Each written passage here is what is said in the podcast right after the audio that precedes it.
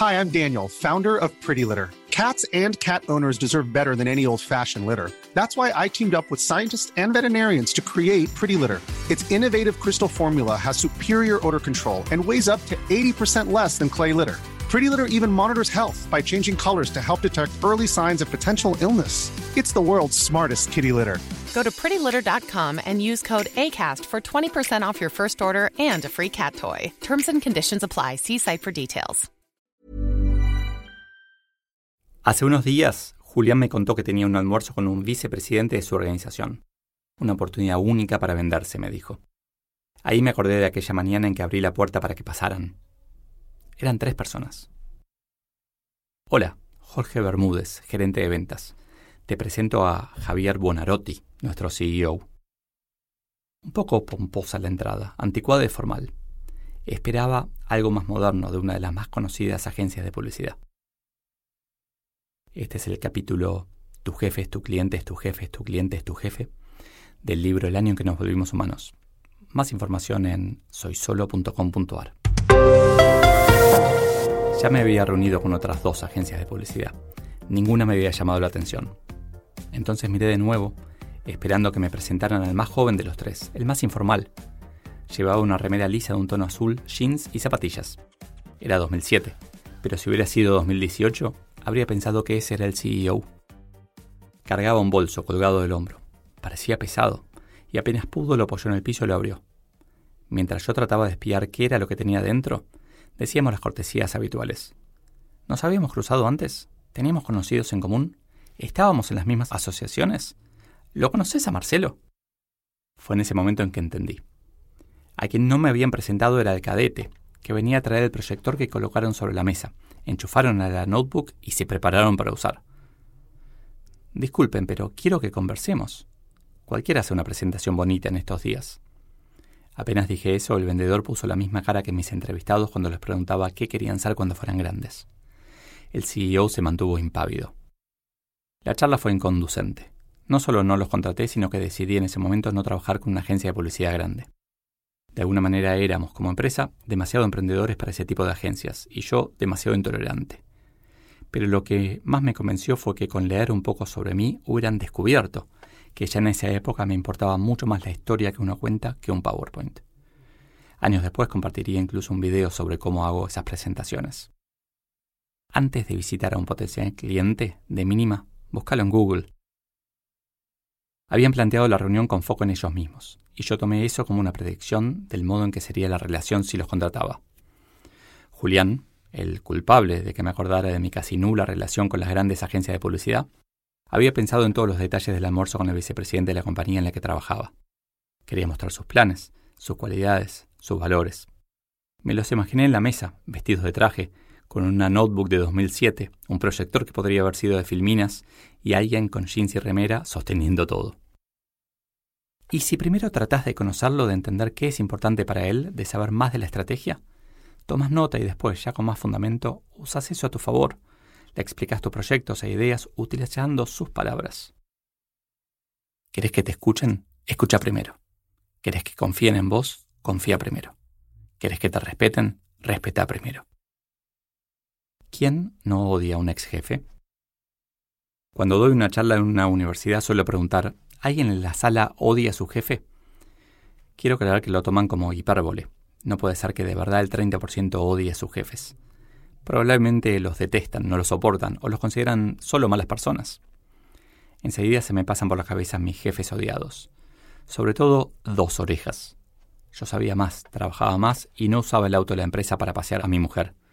Pero pasó el tiempo y como a muchos les pasa, un día fui jefe. Con mucha conciencia de mí mismo, varias veces me preguntaba, ¿me odiarán? O, más específicamente, trataba de pensar quiénes tenían motivos para odiarme.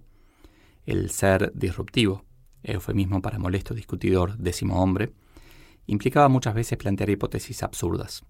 ¿Se enojarían por eso? Imaginaba algunas razones, pero también pensaba que había motivos que no conocía. Gente que esperaba algo de mí que no le di, o, peor, que le di a otro. Siempre me respondía, soy humano, no solo puedo equivocarme, lo hago. Errare humanum est, etiam capitibus. Los jefes también. Los mismos que critican a sus jefes después de ascender se angustian por ser criticados. ¿Y si somos más tolerantes? A mayor edad, mayor experiencia. A mayor experiencia, mayor sabiduría.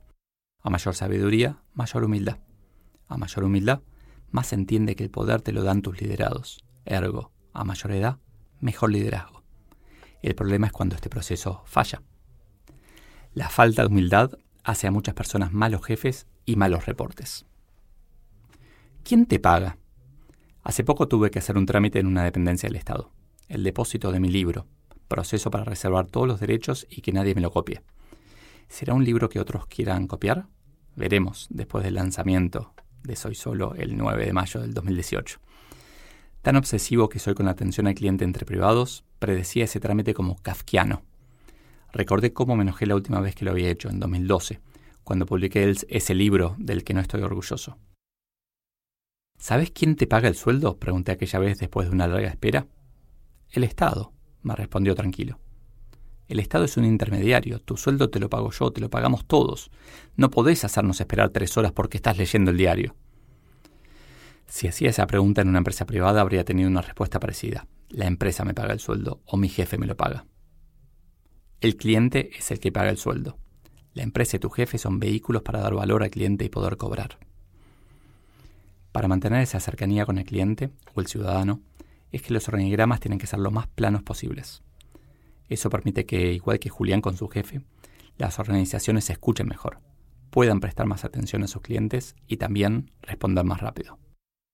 Si no soportas a tu jefe, hace las cosas muy bien para poder ser jefe, y que sea otro el que no te soporte.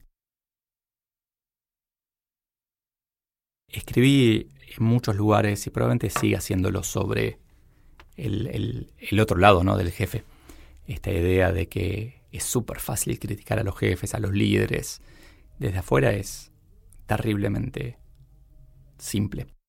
Y, y nadie los defiende. Y no los quiero defender por una cuestión gremial, digamos, porque fui jefe o me considero líder, sino que que sea tan fácil criticarlos hace que perdamos de vista que, eso nos pone en una situación de víctima, en una situación en donde la culpa es de otro, por lo tanto es otro el que tiene que cambiar, en vez de estar en una situación de protagonista, en donde no importa de quién sea la culpa, lo importante es que hay algo que cada uno de nosotros puede hacer para estar mejor. ¿No te gusta tu jefe? Varias opciones, búscate otro. No sé si estás buscando. Dentro de la organización, fuera de la organización. Emprende. Siempre se puede, siempre hay forma, hay que encontrarla. O, como me pasó a mí con el café, que cuando era chiquito no me gustaba, hace que te guste tu jefe, como te gusta el café.